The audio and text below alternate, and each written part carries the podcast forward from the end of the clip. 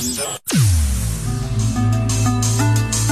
sommes très contents de vous avoir avec nous en studio. Nous a quittés récemment. Retour sur sa vie et son œuvre.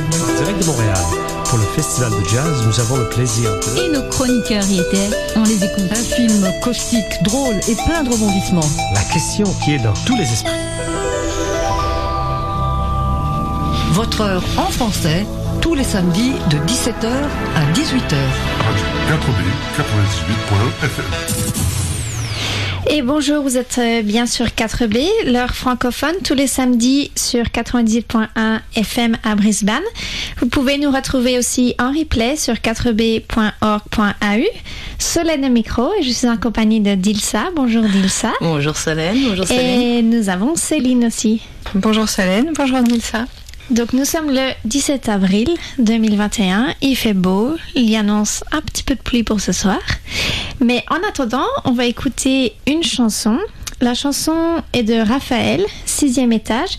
Et en fait, c'est une chanson choisie par une de nos auditrices, Shalina, qui nous vient de l'île Maurice. On se retrouve après la chanson. Bonjour, vous êtes sur l'heure francophone. Nous sommes le 17 avril 2021.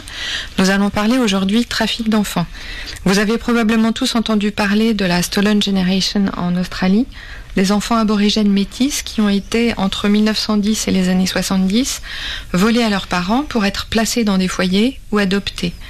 Cette politique d'assimilation était basée sur une vision raciste, sur la présomption que le sang pur aborigène et des personnes des îles Torres Strait était voué à disparaître. C'est si horrible que j'ai même du mal à le prononcer.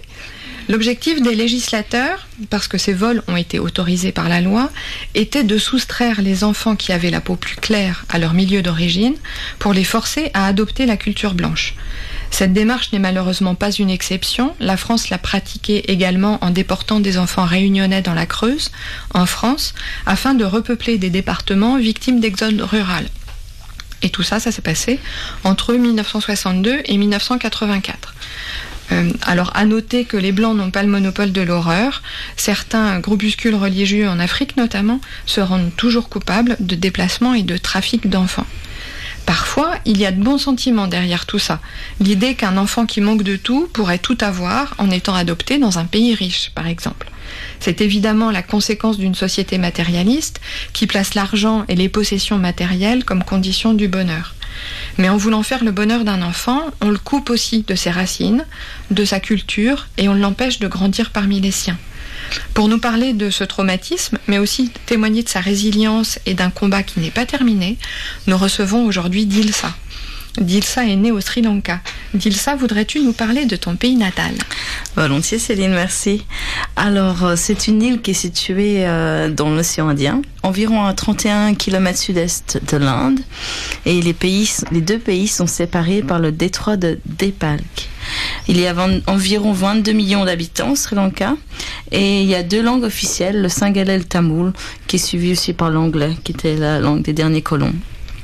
Euh, il y a plusieurs religions, il y a le bouddhisme, l'hindouisme, l'islam et le christianisme qui vivent ensemble. Et il y a eu une guerre civile euh, qui a commencé en 84, fois fin euh, 83, et qui a duré pour plus de 30 ans, ce qui a détruit le pays et vraiment a, a déséquilibré euh, l'avancée de ce pays. D'accord. Alors Dilsa, il y a environ 1000 enfants euh, sri-lankais qui ont été adoptés dans les années 70, années 80 par des familles suisses. Dilsa, tu fais partie de ces enfants et tu vas nous raconter les étapes euh, de ton histoire. Donc une histoire euh, assez singulière, assez particulière puisque tu as été victime, sans le savoir bien sûr, d'un trafic d'enfants. Donc aujourd'hui, tu vis à Brisbane et tu l'expliqueras en détail, mais tu euh, recherches tes parents biologiques. Alors merci de témoigner de ton histoire euh, aujourd'hui pour l'heure euh, francophone. On est très content de t'avoir. Merci. Avant d'attaquer au cœur du sujet, est-ce que tu as une idée du nombre d'enfants euh, qui sont adoptés chaque année au Sri Lanka euh, en ce moment, dans les dernières années? Oui, bah alors maintenant, alors j'ai pas de nombre exact, mais maintenant tout ce que je sais, c'est que les enfants euh, donc au Sri Lanka n'ont pas le droit à, être adoptés par des non-Sri Lankais. Donc, il y a encore sorte de trafic d'enfants parce qu'il y a, il y, y a des exceptions comme des enfants handicapés ou des enfants qui sont qui ont au-dessus d'un certain âge, qui ont le droit d'être euh, adoptés par des gens euh, non euh, sri-lankais. Et il y a ce matin, j'étais encore au téléphone avec une amie qui a vu un enfant euh, qui a été adopté en France et ils ont eu un certificat de naissance, un certificat médical au Sri Lanka comme quoi l'enfant était handicapé et, au mom- et maintenant en fait finalement il est pas handicapé quand il arrive en France. Hmm, Donc il y a encore des choses un peu euh, bizarre. ouais qui Mm. se passent. En quelle année est-ce que tu as été adoptée? Quel âge tu avais? Alors, euh, j'ai été adoptée en 1982 et j'avais quelques semaines. Donc, euh, en avril, euh, fin avril, j'ai été, à six semaines, j'ai été adoptée. Wow. Tu as toujours su que tu, as été, que tu étais adoptée? Oui, oui. Oui, oui, c'était, ça, a toujours été un, un sujet très ouvert dans ma famille. Euh, ma mère, en tant que psychologue, euh, voilà, elle savait euh, qu'il fallait tout de suite dire à l'enfant, même si c'était un bébé. Mhm. Et j'ai jamais eu, ça n'a jamais été une ambiguïté. Alors du coup, tu es arrivé en Suisse et tu as grandi en Suisse, c'est ça? Oui, exactement. D'accord. Et euh, comment est-ce que tu as compris que tu avais fait partie d'un trafic d'enfants? Est-ce que tu as fait des investigations? Comment ça s'est passé? Ben, la plupart d'entre nous, on n'a pas d'aide. Donc euh, oui, euh, en fait, déjà dans les années 90, euh, la personne qui était responsable de ce trafic d'enfants, dans mon cas, avait fait la une des journaux et mes parents avaient vu qu'il y avait un peu quelque chose de bizarre qui, qui était parce qu'elle avait été en prison un peu, elle était partie du Sri Lanka et euh, donc elle venait de temps en temps en Suisse pour visiter l'association quoi par laquelle mes parents étaient et elle venait plus. Et euh, donc euh, j'avais entendu vite fait parler que c'était un petit peu, il y avait des choses un peu bizarres qui s'étaient passées. Mais c'est vrai que j'ai commencé, la première fois que je suis retournée au Sri Lanka, j'avais 18 ans. Et c'est là qu'on a commencé à me dire, ah, ton acte de naissance, il a l'air faux. Et c'est vrai que vraiment, euh, 100% que euh, je suis sûre que j'ai fait partie de ce trafic d'enfants, ça a été que en fin 2019, juste avant le Covid, j'ai été au Sri Lanka jusqu'à début euh, janvier 2020. Et ça là, vraiment, j'ai fait euh, mes recherches moi-même parce que auparavant, c'était des gens qui m'aidaient. Et c'est pas la même chose quand c'est des gens qui t'aident ou quand c'est toi. Et euh, parce que ça, les mots te viennent directement à toi et ça fait un autre effet quand même. Hmm. Alors justement, on reviendra après sur les, un peu plus tard sur les investigations Hmm. et ton séjour au Sri Lanka. Du coup, tes parents adoptifs ne le savaient pas, Ben pas officiellement. pas officiellement. Ouais. D'accord. À ton avis, comment est-ce que le, le gouvernement sri lankais pouvait convaincre les parents de donner leurs enfants?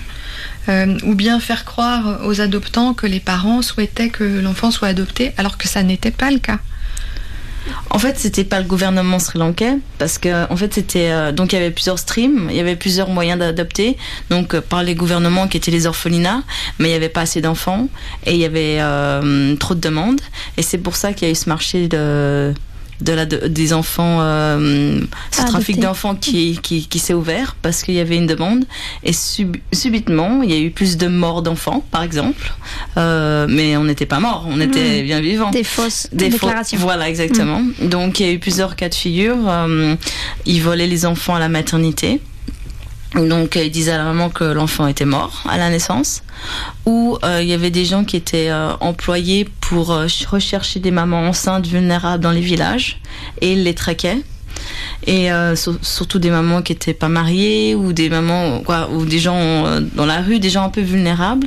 Et des fois, c'était les familles qui volaient les enfants à, à quelqu'un de leur famille parce qu'elle avait, euh, elle avait eu un enfant hors mariage ou par rapport à la- des choses qui s'étaient passées qui n'étaient pas correctes par rapport à la culture. Et la femme n'avait euh, n'avait pas le choix en fait à cette époque. Donc il y avait plusieurs cas de figure. Il n'y avait pas de loi contre ça? Est-ce que est-ce que euh, il y a un échange d'argent qui s'opérait? Qui, est-ce qui Est-ce que c'était un marché noir des enfants en fait? Oui, c'était un marché noir des enfants. Euh, les parents euh, euh, suisses, avaient- on leur demandait d'apporter plein de choses comme du chocolat, de l'alcool, euh, des chemises. Et tout c'est bien, ça peut être 10 plaques de chocolat, ça peut être des, choses quand même, c'était pas une ou deux par-ci par-là. Et toutes ces choses contribuaient à, cette corruption. Donc pour donner aux gens, euh, parce que tout le monde faisait partie de ce trafic. C'était vraiment tout le monde, de l'infirmière au juge, en Mhm. passant par les services sociaux quand même, parce que mes parents étaient dans les services sociaux sri-lankais. Mhm. Donc, euh, Mais du coup, il n'y avait pas d'intérêt financier ou c'était plutôt des échanges de... Bah, il y a eu des intérêts financiers. Bah, Je veux dire, moi, mes parents, ils ont environ payé 3000 francs. Mais je pense que ça couvrait pas tout. Je pense qu'il y avait plus ou moins des, des choses qui étaient données en, en objet, quoi, en, pas en liquide. Mhm. hein. C'était des contrib- contributions euh, autres. Ouais. D'accord. Et euh, est-ce que tu peux confirmer que l'État du Sri Lanka avait avoué que ce marché existait donc euh, en Oui. 2017, c'est ça? Oui, oui, ils ont avoué, enfin. Et la Suisse s'est euh, s'est excusée en 2020. D'accord. À vous, aux enfants. Oui, Ou- oui, oui, oui, parce que donc euh, il y a une association euh, qui s'est battue euh, pour qu'on soit reconnu comme victime de trafic d'enfants, et c'était l'État français ou l'État suisse. Les diplomates notaient déjà dans leur entre diplomates, entre qu'il y avait des choses qui devaient s'arrêter, que en fait ils étaient en connaissance de tout ça, Mhm. mais ils laissaient passer parce que les parents avaient des papiers, même si c'était des faux papiers, ça avait l'air d'être en règle. Donc on donnait un passeport, on laissait passer pour euh, pour euh, voilà pour que les gens soient contents. À ton avis, quelle était, le, la, quelle était la motivation de toutes ces personnes la, la motivation des adoptants, on l'imagine, ce sont des gens qui ne pouvaient pas avoir d'enfant, qui voulaient avoir un enfant, qui se disaient on va faire le bonheur d'un, d'un, d'un pauvre orphelin. Ouais. Euh, mais, mais toutes les autres personnes qui gravitaient autour de ce trafic-là, est-ce que c'était uniquement mercantile? Uniquement pour gagner de l'argent? Euh, moi, je pense que c'était une opportunité. quoi. C'était des gens qui n'avaient pas beaucoup d'argent. C'est des gens qui ont vu cette opportunité. Et puis peut-être aussi, il y a cette, ce côté, oh, peut-être ils auraient une meilleure vie, euh, surtout des filles euh, en Europe. Ça, je peux voir ce côté, ça aussi. Mais c'est vrai que je pense que comment ils ont fait ça, c'était très... on était une marchandise. Hmm. Hmm. Ok, donc on va faire une pause en musique. La prochaine musique s'appelle J'ai mal de Rodolphe Oppenheimer. Donc Rodolphe vit à Paris, il est auteur, compositeur et interprète, mais il est aussi psychanalyste et psychothérapeute renommé en France et auteur de livres. À noter que Rodolphe est le petit-fils d'Edgar Faure, qui, rappelons-le, était ministre sous les gouvernements euh, de Gaulle et Pompidou, ainsi que président de l'Assemblée nationale dans les années 70. Donc Rodolphe a créé une association, l'association Edgar Faure, qui délivre chaque année le prix de littérature politique Edgar Faure. On écoute sa chanson J'ai mal et on se retrouve après. Pour ceux qui nous rejoignent en cours de route, vous êtes sur l'heure francophone. Nous sommes en compagnie de Dilsa qui évoque avec nous son parcours depuis le Sri Lanka jusqu'à Brisbane en passant par la Suisse. Dilsa, tu as aussi parlé de ton expérience dans l'émission sri-lankaise sur Foribi. Tu as évoqué que le Sri Lanka avait des fermes à bébés. Euh, Est-ce que tu peux nous expliquer un petit peu comment tu as découvert ça et en quoi ça consistait? Oui, alors c'est Baby Farm, comme ils l'appelaient, les appelaient. euh, c'était un endroit euh, entre deux. C'était un endroit entre les mamans qui avaient les bébés et les, nou- les nouveaux parents. Et c'était un, un endroit, j'ai vu des photos euh, où c'était, on mettait les bébés euh, comme dans une ferme, les uns à côté des autres, sur euh, à même le sol, sur des matelas. Et pour ce que moi j'ai vu comme photos, c'était pas des endroits très propres. Et on s'occupait à peine de nous. C'était, on était juste comme des animaux. Et voilà. Et oui, non, il y avait juste aussi un autre euh, aspect dans ces baby farms. Il y avait euh, des fois, ils demandaient à des hommes blancs de d'avoir des relations sexuelles avec des femmes sri-lankaises pour euh, avoir des bébés clairs de peau, Hmm, pour que ce soit. D'accord. ouais. Et, du coup, ça ressemblait euh, à un marché où les parents, les parents pardon, pouvaient choisir leur enfant en quelque sorte? Alors oui, alors il y a eu plusieurs cas de figure. Moi, j'ai en tout cas euh, par rapport à mon expérience, euh, on a, on a, pour moi, on avait présenté une photo. Donc avant que mes parents adoptifs arrivent au Sri Lanka, il y a eu des échanges et ils avaient eu une photo. Et après, quand ils m'ont vu, ben ils m'ont, ils, ont- eu le bébé qu'ils voulaient, quoi, qu'ils avaient dit OK. Mais moi, je connais beaucoup d'autres parents, euh, d'amis. euh, ils étaient venus pour un bébé. Finalement, le bébé s'est changé en autre un autre genre. Donc c'était un garçon finalement. Puis finalement, c'était pas un, c'était deux qu'on leur présentait. Donc les parents des fois ils revenaient avec un ou deux. Puis c'était vraiment euh, avec ce qu'ils avaient au moment T quoi. Hmm, Un peu olé olé. Ouais, c'est ça. Hmm. Alors, on vit euh, tout ici en Australie, donc qui est un pays euh, très très multiculturel. Mais la Suisse n'est, je dirais pas que ça ne l'est pas, mais en tout cas ne l'était pas Ouais, dans voilà. les années 80. 80. Oui. Euh, quel souvenir retiens-tu en étant adolescente, en étant plus jeune, euh, quand tu as réalisé que ta couleur de peau n'était pas la même ou que Hmm, tu étais au milieu d'une population blanche ou Comment c'était de grandir en Suisse? Bah, c'était, euh, pour moi, c'était un moment très difficile. Je me suis sentie très seule. Euh, je me rappelle que c'était, euh, j'avais que j'ai une, une sœur plus jeune qui a été aussi adoptée, donc on n'était que deux dans l'école euh, de couleurs, quoi, différentes. Et euh, j'ai pas, c'est marrant, j'ai que, euh, je me suis que rendu compte de ma couleur quand j'avais 12-13 ans. Avant, je voyais pas ma couleur. Pour vous dire que, comme quoi j'étais, j'avais j'ignorais cette couleur parce que c'était peut-être trop de différence ou euh, je voyais pas que j'étais différente à cause que j'étais entourée de d'autres que, que de personnes euh, blanches quoi. D'un côté, est-ce que c'est positif d'un côté?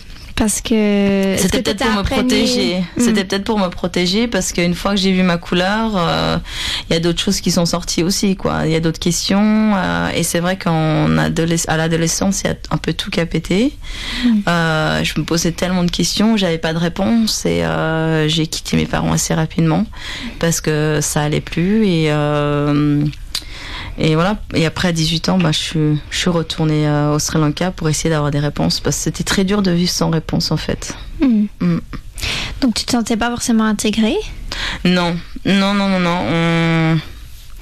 Ouais, on, on nous regarde différemment, on nous- même si parce que on a des parents blancs, donc euh, même quand on marche dans la rue en Suisse, euh, euh, il y a beaucoup de regards, beaucoup, beaucoup de regards. Même en, en étant jeune adulte, euh, même mes amis qui étaient euh, par exemple italiennes ou de, quoi, mais pas de couleur, elles me disaient mais à chaque fois qu'on vient, on va à Carrefour, l'équivalent de Carrefour peut-être pour la France, et ben, euh, ben il y a tout le monde qui te regarde. C'est comme si t'étais euh, et c'est vraiment euh, avant, c'était vraiment euh, Et, et c'était une, forme de, une, pardon, une forme de racisme ou plutôt une forme de curiosité? Je pense qu'il y avait les deux. Je pense qu'il y avait les deux, et euh, mais il y a eu euh, beaucoup de racisme aussi. J'ai vécu beaucoup. Et j'étais pas prête parce que j'étais dans ce cocon euh, entre guillemets familial où oui ils m'aimaient pour qui j'ai quoi. Ils m'aimaient parce que voilà c'est eux qui qui m'ont sont occupés de moi. Mais ils m'ont pas préparé entre guillemets à euh, aux autres personnes qui allaient me traiter différemment que ma famille donc c'était c'était très dur C'est quelque chose qu'on, c'est quelque chose qu'on sous-estime, euh, à mon avis, euh, surtout euh, quand on est blanc. Euh, ce- cette difficulté à grandir. Pas parmi les siens, à grandir parmi des gens qui vous ressemblent pas. Oui. Alors ça a l'air un petit peu, je sais pas si c'est très politiquement correct de le dire, mais, Oui. mais j'imagine que c'est très difficile. J'ai entendu euh, euh, parler de ces traumatismes intragénérationnels, justement, euh, notamment avec les enfants aborigènes en Australie. Est-ce que c'est quelque chose que, que tu ressens? Est-ce que ça t'a apaisé aussi de re- retrouver tes racines au Sri Lanka? Oui, c'est vrai que quand je suis au Sri Lanka, quand je vois des gens de la même couleur, c'est quelque chose et qui me ressemble, c'est quelque chose de très apaisant et ça ça réconforte quand même beaucoup. Et euh, mine de rien, quand vous grandissez dans votre famille qui est la vôtre, vous regardez vos parents, vous regardez comment ah ouais, je ressemble à j'ai ça, j'ai ci, oh, même si c'est votre tante, même si c'est votre grand-mère. Et c'est vrai de pas pouvoir s'identifier. J'avais euh, quand je suis euh, quand ça a pété au moment de l'adolescence, c'est parce que j'avais j'arrivais pas à me m'enraciner, j'arrivais pas à, à trouver ce ce, ce côté où s'accrocher où il y a eu cette identité, j'avais une crise identitaire, c'était je, je savais pas où commencer en fait. Et t'étais toute seule en fait. Et j'étais toute seule. Tu pouvais te relier à personne. C'est ça. On est face à nous-mêmes et c'est très très difficile. Euh, oui, parce que c'est vrai que comme dit Céline, on pense en étant blanc qu'on va sauver entre guillemets euh, un enfant euh, pauvre ou d'un pays, et en fait on les arrache complètement à leur culture. Mm. Et euh, bon, même d'être ad- être adopté à six semaines, euh, il y a quand même un impact, mais imaginez tous les enfants qui sont adoptés à 6 ans, 7 ans, 8 ans et qui ont déjà vécu là-bas. C'est vrai que c'est un choc qu'on- et on s'en rend pas compte parce que pour nous, on leur offre une vie meilleure, entre guillemets. C'est le but, je veux dire, de l'adoption. Et ouais, c'est vrai qu'on s'en rend pas compte. Bah, on, se, on se rend un petit peu compte. En fait, on est, on est toutes, on est toutes les trois des, des immigrés. Oui. Ouais. On est toutes les trois des immigrés en Australie dans une autre culture et, et pour toutes les trois, enfin je, je connais personne pour qui ça soit euh, facile 100% du temps Mm. alors qu'on l'a choisi, Mm. alors qu'on est adulte, alors qu'on peut raisonner. Donc pour un enfant qui comprend rien, enfin Ouais, c'est qui ça. comprend rien, j'imagine que ça doit être vraiment horrible. Oui, puis il y a beaucoup de choses inconscientes euh, que quand tu es enfant ou adolescente, tu tu n'arrives pas à comprendre euh, ce que ton inconscience elle est en train de vivre et t'arrives pas à sortir, t'arrives pas à des mots. C'est une intensité et euh, c'est très difficile à, poser des choses. Et au moment, euh, même si j'étais chez des psys, c'est vrai que ma mère était psy, donc elle m'envoyait chez des psys parce qu'elle voyait que ça allait pas. Mais il n'y avait pas, je pense qu'il n'y avait pas ce recul dans la psychologie. Et maintenant, on en parle plus, bien sûr, mais c'est vrai qu'il n'y a rien qui était adapté pour nous. Alors, euh, il y a une question qui me vient, c'est est-ce que c'est un problème d'enfants adoptés euh, ou est-ce que c'est un problème de d'enfants déracinés? Est-ce que est-ce, est-ce que tu vois un petit peu euh, Hmm. Est-ce qu'il y a vraiment une différence entre un enfant adopté ou un enfant déraciné? Est-ce, est-ce que c'est un problème que tu aurais pu avoir si tu avais été adopté par une famille sri-lankaise, par exemple? Ben, je pense que, en tout cas, il y aurait peut-être eu quand même ce côté euh, identitaire que je, veux savoir mon histoire parce qu'il y a un côté, euh, c'est comme si on avait, on était un livre, on n'avait pas euh, la table des matières. Et on était perdu parce qu'on savait pas où aller piocher les certaines informations. Donc, et puis si j'ai été, en plus que j'ai pas ce côté culturel, qui est la langue, la culture, la religion, et ça, c'est un double handicap entre guillemets pour. Donc, il y a, c'est À c'est double. amplifier. C'est ça, Mm. c'est ça. Et du coup, oh pardon. Pardon, tes parents ont adopté aussi une, autre fille. Comment est-ce que la cohabitation se passait? Est-ce que euh, vous avez eu un lien spécial euh, toutes les deux en tant que deux enfants adoptés? Et euh, question préliminaire, est-ce qu'elle venait aussi du Sri Lanka? Oui, donc elle, elle venait du Sri Lanka, elle avait 11 mois, elle a toujours 11 mois de moins que moi. et elle habite toujours en Suisse. Et euh, bah, on a vécu comme des sœurs, on, était, on jouait beaucoup ensemble, comme on était très proches d'âge. Mais il y avait quand même, il y, il y avait quand même, ce, moi je me suis toujours posé beaucoup plus de questions sur mon identité, sur euh, mon adoption au Sri Lanka que elle. Et je connais beaucoup d'enfants de Sri Lankais et on, on le vit vraiment très différemment. Il y a des gens qui, qui le vivent très bien d'être adoptés, qui ont un super rapport avec leurs parents et qui se posent pas plus de questions que ça. Et il y a des gens ben, qui font des tentatives de suicide. C'est vraiment, il y a vraiment de tout. Et euh, c'est vraiment d'un an. Elle, elle commence à se poser que des questions maintenant. Donc euh, voilà, presque à 40 ans. Et, euh, et que moi, je me suis posé les questions, mais depuis que je suis toute petite, quoi. Nous venons d'écouter 16, Damien 16, qui est un chanteur français, dont le père est d'origine espagnole et la mère est algérienne. À nos amours est le tiré de l'album Messina, qui est sorti en 2012. Et je vous conseille d'aller voir son. Il y a un très joli clip qui a été. Qui est sur YouTube par Kevin Baudin. Nous sommes le 17 avril 2021. Vous êtes sur Foribi 98.1 FM à Brisbane. Nous recevons aujourd'hui Dilsa qui nous parle trafic d'enfants avec le Sri Lanka. Alors Dilsa, tu es retournée en Sri Lanka depuis que tu as été adoptée en Suisse? Oui, été plusieurs fois et la dernière fois, c'était en fin 2019, début 2020. Ok. Et du coup, quel était le but de ce retour dans ce pays? Alors, euh, c'était, il y a eu plusieurs buts. C'était aussi un but familial de se retrouver avec euh, ma famille euh, suisse et mes enfants qui étaient partis en Europe. Et donc, on s'est rencontrés au milieu entre l'Australie et l'Eu- et l'Europe. Et puis, j'ai fait des recherches en même temps. Euh, Parce que du coup, tes enfants sont nés en Australie. Non, Et- non. Ils sont nés en, en Suisse D'accord. et un est né en Sri Lanka parce que j'ai habité. D'accord. Donc vous avez fait la moitié du chemin et vous êtes retrouvés dans tes racines. Voilà, exactement. D'accord. Quel était le but de ce retour dans le pays? Euh, ben, c'était euh, pour faire des recherches surtout et, euh, et aussi pour euh, fêter Noël et Nouvel An avec ma famille. Donc et, et voilà. Tu te rappelles de ton émotion quand tu es arrivé au Sri Lanka la première fois? Est-ce que, ça, est-ce que tu te souviens de ce moment? Oui, je me souviens. C'était vraiment c'était un choc d'un autre monde, un choc. je me suis vraiment pas sentie à ma place en, en premier. Maintenant, je me sens vraiment comme chez moi. Mais c'est vrai que la première fois, euh, c'était vraiment, euh, je me suis pas sentie comme chez moi. Je me suis sentie un peu, euh, c'était l'inconnu. Je me suis pas sentie à l'aise. En plus, j'étais enceinte. euh, c'était le premier trimestre et les odeurs, on me prenait comme ça. Et c'était, il y avait plein de choses qui faisaient que ça, ça c'était pas évident au départ. Est-ce que ça a été une déception? Non, ça n'a pas été une déception. Ça a été euh, quand même positif que j'ai découvert de nouvelles choses et euh, une, c'était un nouveau monde. C'était, c'était un début de quelque chose. Qu'est-ce que tu as découvert là-bas? La première fois, Ouais. eh ben, des gens qui, qui étaient comme moi, quoi, qui, me ressemblaient, euh, des couleurs que j'aimais aussi, des habits que j'aimais aussi, euh, une culture euh, immense qui était à découvrir, une langue que je connaissais pas du tout, et euh, la nourriture qui était super aussi, et, une énergie. Il y a une énergie qui a pas, qui est particulière parce qu'il y a beaucoup de gens et cette énergie qui est vibrante.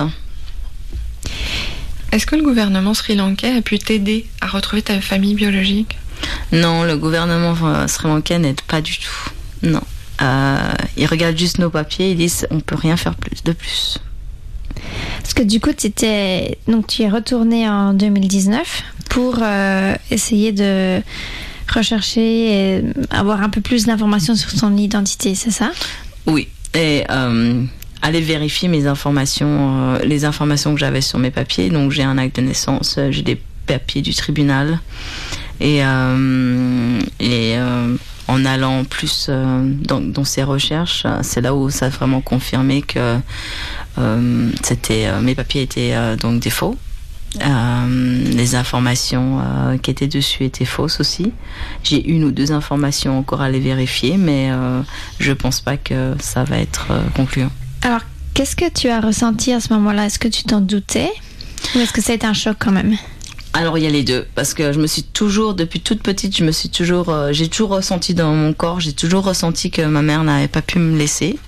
Après, euh, tu doutes toujours, est-ce que c'est un fantasme ou pas?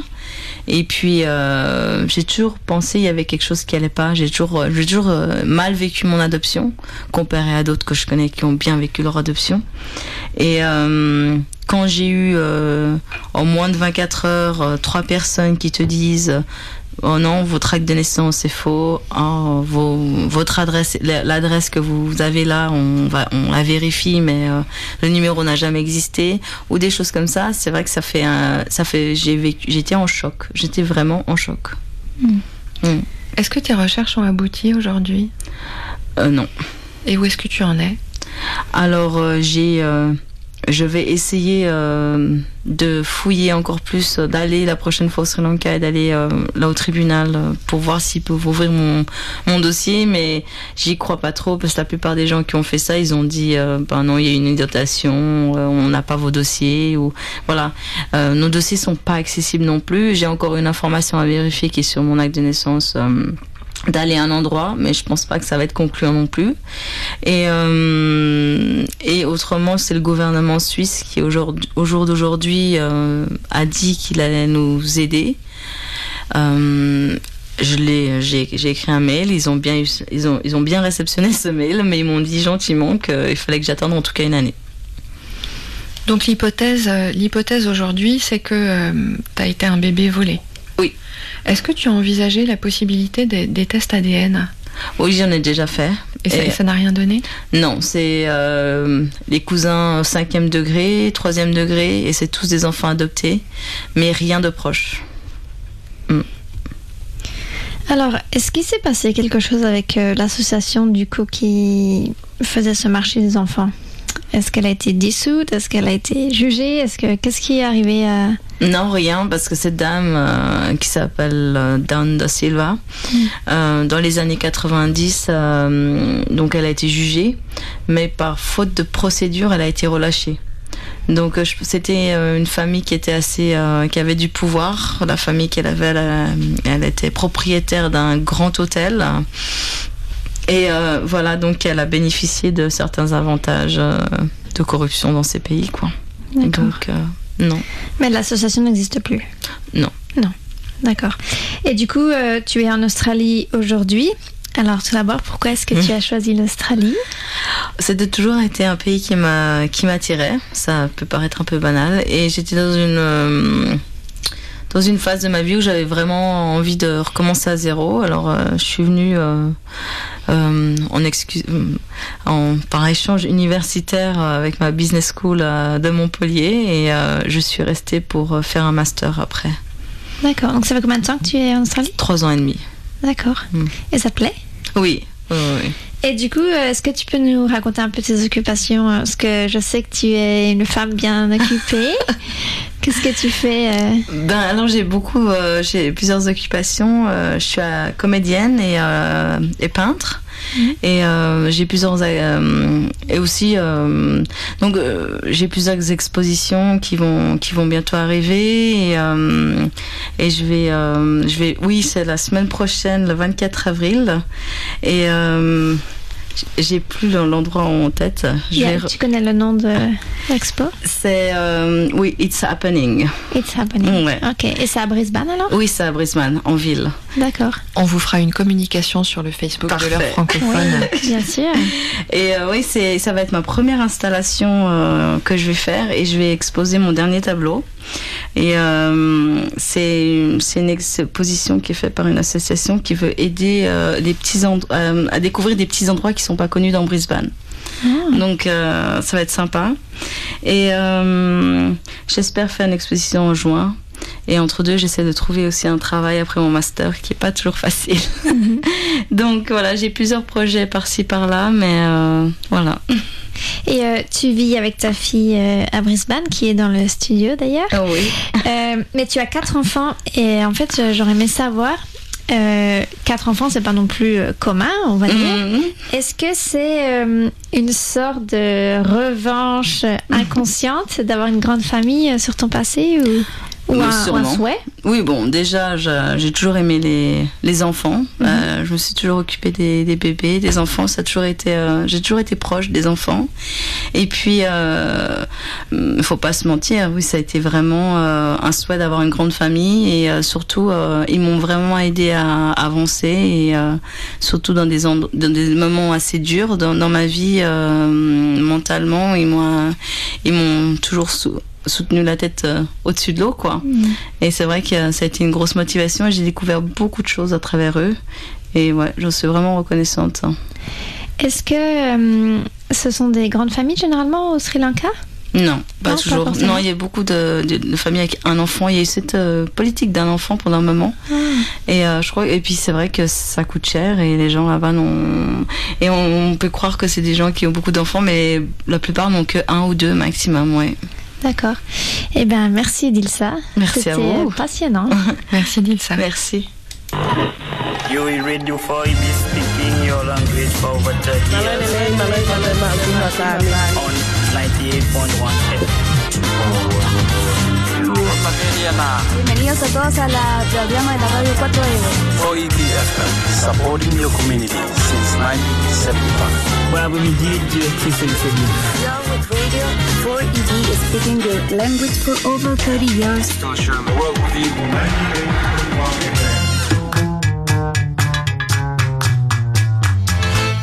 This is to advise all financial members that the second part of the Radio 4EB 2020 AGM will be held on Sunday, May 16 at 4EB, commencing at 2 p.m. With no election, the AGM will finalize the appointment of eight new directors to the board of EBAQ Limited. Join us for the EBAQ Limited AGM Part 2 on Sunday, May 16 at 2 p.m. You're flying with 4EB. With programs in over 50 different languages, you can travel the world with us. Donate during Radiothon to take 4EB to new heights. Find Radio 4EB on Facebook or visit 4eb.org.au slash fly with 4EB. Et oui, nous venons d'entendre un sponsorship pour le Radioton. Donc le Radioton Travel the World euh, va se tenir du 19 au 25 avril, donc euh, pour la radio 4B. En fait, le but c'est de réunir de l'argent pour la radio. Euh, la radio est aidée par, euh, des, par le gouvernement, mais il manque toujours un peu d'argent pour, voilà, pour aider à payer les techniciens, les admins, le matériel les formations qu'on a euh, gratuitement ici. Et donc, euh, chaque groupe doit réunir, euh, collecter de l'argent pour aider la radio.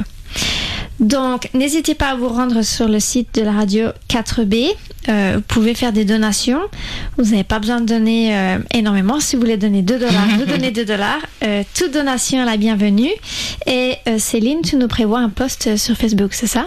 Absolument, euh, on vous mettra le lien vers la page des donations sur Facebook et, et aussi sur Instagram.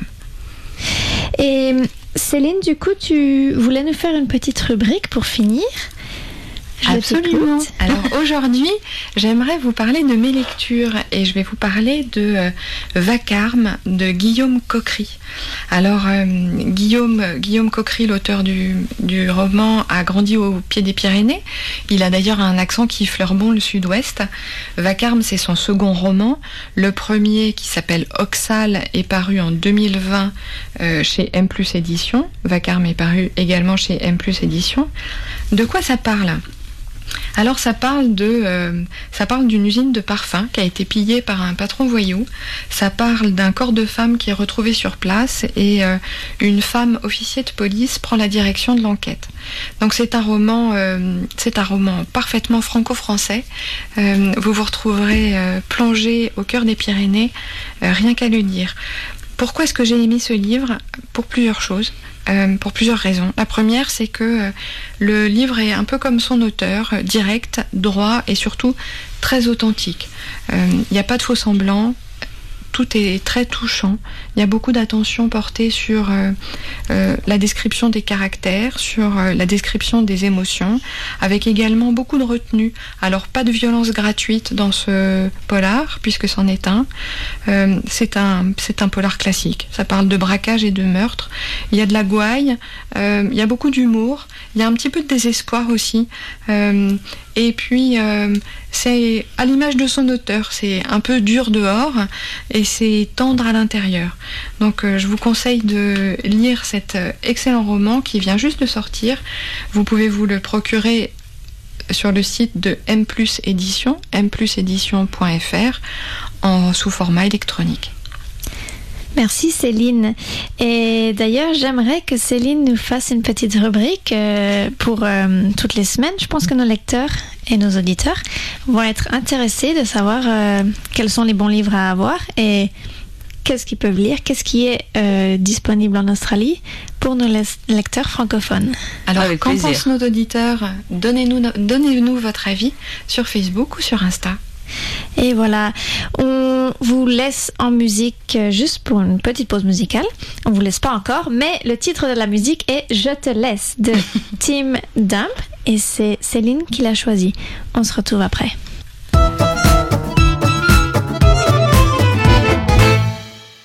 C'est bientôt la fin de l'émission. La semaine prochaine, nous euh, rencontrerons Hélène et Florence. Euh, vous pouvez écouter le replay des émissions sur 4b.org.au. Avant de vous laisser partir, j'aimerais vous rappeler que c'est bientôt le- la période des élections consulaires. Elles auront lieu en mai et vous avez toujours le temps, pour les Français, vous avez toujours le temps de vous inscrire sur les listes du consulat.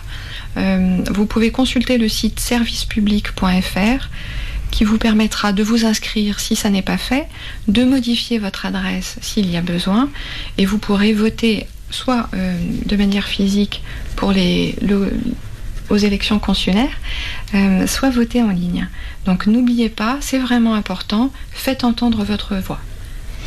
Et n'oubliez pas de commenter nos posts Facebook. Tout commentaire, toute idée est la bienvenue. euh, que vous vouliez une chanson ou que vous vouliez qu'on parle d'un sujet ou voilà, tout est la bienvenue. N'hésitez pas à nous faire part de vos idées et vous pouvez aussi devenir membre de l'heure francophone. Donc vous pouvez euh, nous aider. Donc c'est simplement 30 dollars par année. Euh, vous pouvez faire partie du groupe. Vous n'êtes pas obligé de passer à l'antenne, mais vous pouvez nous aider. Euh, vous pouvez venir à nos réunions, vous pouvez nous donner des idées. Et voilà, vous pouvez. C'est juste un soutien pour le groupe. Euh, donc n'hésitez pas. Vous pouvez euh, nous laisser un message sur la page Facebook. Merci encore Dilsa euh, d'être venue. C'était euh, très très très passionnant, euh, prenant Mm. et euh, toute euh, Tout bonne chance. Ouais, tout et bonne chance dans tes recherches. Merci J'espère qu'elles- infiniment. qu'elles aboutiront. Merci. Allez, on finit en chanson. Une chanson euh, par Xavier Rude, un Australien. Et la chanson s'intitule Follow the Sun. À bientôt. À. Bientôt.